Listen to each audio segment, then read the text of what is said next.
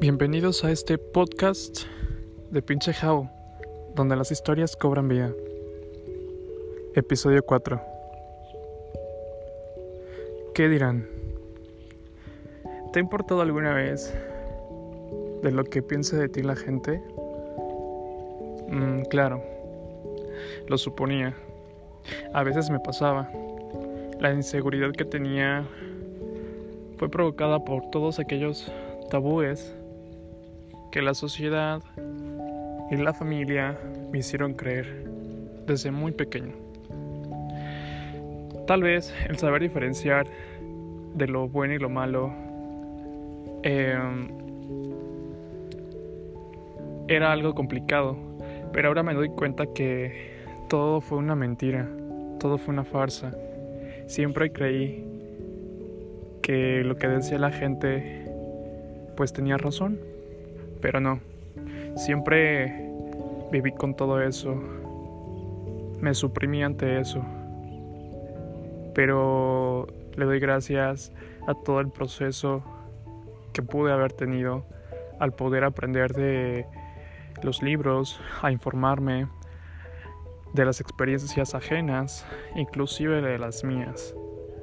Pero eh, fue ahí donde comprendí que junto con las experiencias y las lecciones de vida, eh, dejó de importarme, dejó de importarme todo aquello que me hacía daño, todo eso que hacia mi persona lastimaba, siempre callaba, pero creo que ahora es tiempo de ver quién soy realmente y qué es lo que quiero. Siempre te van a criticar por todo aquello que tú hagas. Inclusive de las cosas buenas, para algunos eres un simple fantasma, pasas desapercibido. Pero cuando tienes algo de qué hablar, recibes muchísimas críticas y hasta de tu propia familia. Me decepciona todo eso porque siendo de tu propia sangre siempre buscan la forma de cambiar de opinión, siempre se preocupan de por qué eres así, del qué dirá la gente. No hagas eso porque, ¿qué dirán? ¿No les ha pasado?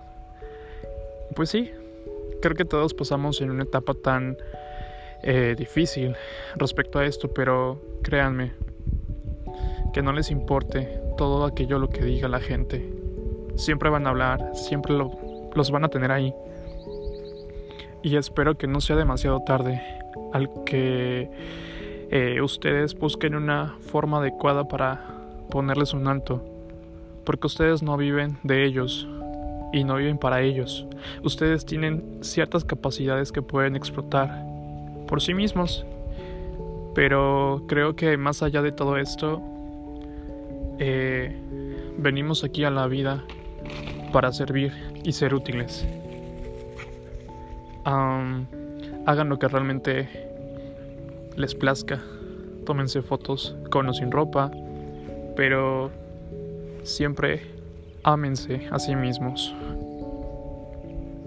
Espero que todo esto pues les sirva como reflexión y no dejen que nadie ni nada los pisotee, ni su propia familia.